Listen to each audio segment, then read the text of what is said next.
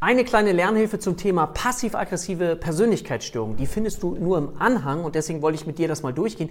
Wie kannst du dir vielleicht die Symptome ein bisschen besser merken? Du kannst dir die Symptome aus meiner Sicht dann ganz gut merken, wenn du dir jemanden vorstellst, der pubertär ist. Das heißt nicht, dass jemand mit dieser Persönlichkeitsstörung pubertär ist, sondern lass uns aber kurz die Kriterien ein bisschen lesen.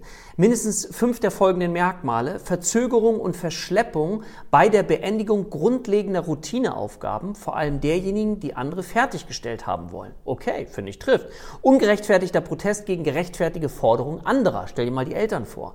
Trotz Reizbarkeit oder Streitlust, wenn die Betroffenen gebeten werden, etwas zu tun, was sie nicht wollen.